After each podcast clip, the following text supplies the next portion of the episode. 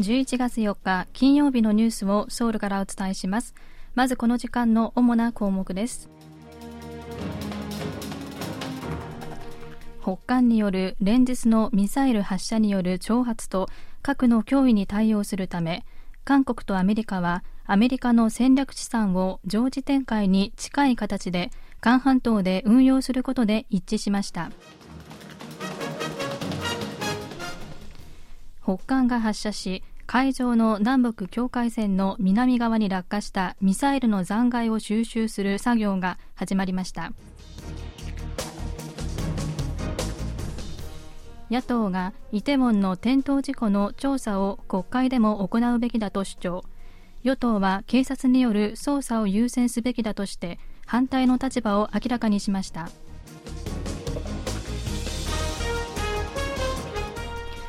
今日はこうしたニュースを中心にお伝えします。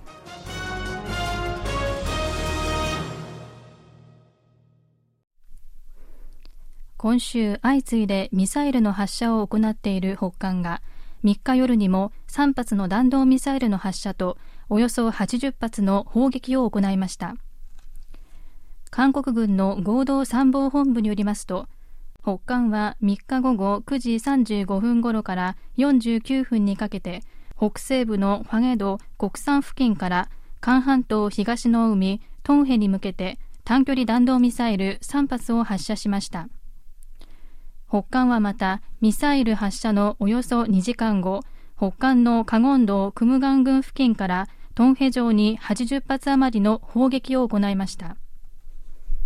これに先立って韓米両軍は北韓の度重なる弾道ミサイル発射などを受け4日までの予定で行っている大規模な空軍合同訓練ビジラントストームの期間の延長を決めましたその後、北韓のパク・ジョンチョン朝鮮労働党書記が訓練の延長を非難する談話を発表し、取り返しのつかない失敗を犯したと気づくだろうと警告しました。談話発表後1時間も経たないうちに弾道ミサイルを発射したことから訓練の延長措置に対する反発とみられます。韓国軍は北韓が2日に発射し南北の軍事境界線にあたる NLL 北方限界線の南側に落下した短距離弾道ミサイルの残骸を回収するための作業を進めていると4日明らかにしました。軍当局によりますと沈没船の引き上げなどの任務を担う海軍の救難艦が探索作業を行っておりミサイルの残骸などを探しているということです。ミサイルの引き上げが成功すれば北韓の短距離弾道ミサイルの詳しい情報を収集できると期待されています。一方北韓が3日の夜に発射した短距離弾道ミサイル3発はスカット系列のミサイルであると伝えられています。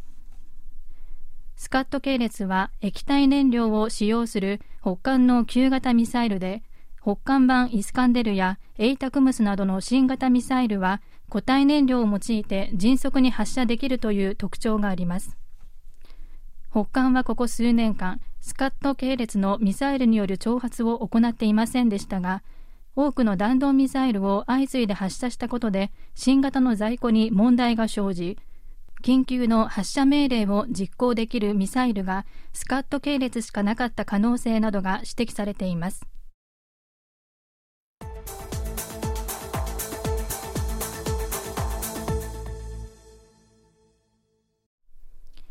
韓国とアメリカの国防長官が会談しアメリカの戦略資産を常時展開に近い形で韓半島で運用することに加え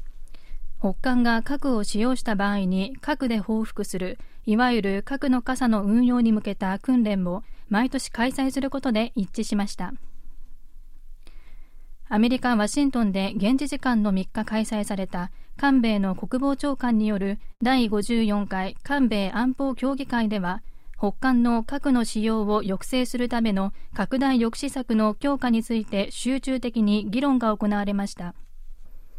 イー・ジョンソプ国防部長官はアメリカの原子力潜水艦や航空母艦戦略爆撃機など戦略資産を常時配置に準ずる水準で運用することで一致したと明らかにしました。オースティン国防長官は戦略資産を追加で配置するわけではないとした上で必要に応じて調整した形で韓半島に展開すると述べました。今年に入ってステルス戦闘機 F35 や原子力空母ロナルド・レーガンを中心とする空母打撃群などアメリカの戦略資産を持続的に韓半島に展開しているだけに事実上常時配置と同等の抑止効果があるとみられます。国会の国防委員会は4日北韓の弾道ミサイルの挑発に対する糾弾決議案を採択し北韓による挑発を強く糾弾するとともに7回目の核実験の準備を直ちに中止するよう求めました。決議案には今後発生する事態の責任は北韓当局が取るべきだとする警告のメッセージが盛り込まれました。合同参謀本部は4日、韓国軍独自の指揮所演習、テグク演習を7日から10日まで実施すると明らかにしました。合同参謀本部によりますと、北韓の核とミサイルや最近の挑発の動きなど様々な脅威に備え、実質的な任務遂行能力を高めるということです。テグク演習は合同参謀本部の主導で定期的に実施する防衛的な性格の演習で危機管理能力の強化と戦時体制への転換能力の向上に焦点を当てています。演習はコンピューターシミュレーションを使ったウォーゲーム形式で行います。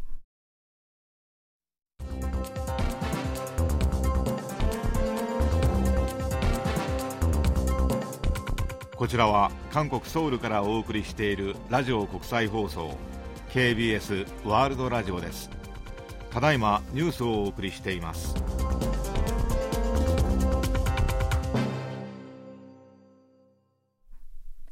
最大野党共に民主党はイテウォンの転倒事故の真相究明と責任者の処罰のための国会で行われる国勢調査が迅速に行われるべきだとし来週初めにも国勢調査要求書を国会に提出すると明らかにしました。野党共に民主党のイ・ジェミョン代表は4日最高委員会でイテウォンの転倒事故と関連し国民の代理人である国会に関連の資料をすべて提供し国民に公開するのがこの問題を解決する最も望ましい道だとした上で与党が国勢調査に同意して調査を迅速に進めるべきだと述べました。これに対して与党国民の力のチュー・ホヨン院内代表は今は警察による捜査を優先すべきだとする立場を明らかにしました。イングランドプレミアリーグのトッテナムで活躍する韓国代表のソン・フンミンが試合中に顔面を骨折し手術することになりワールドカップカタール大会への出場が不透明になりました。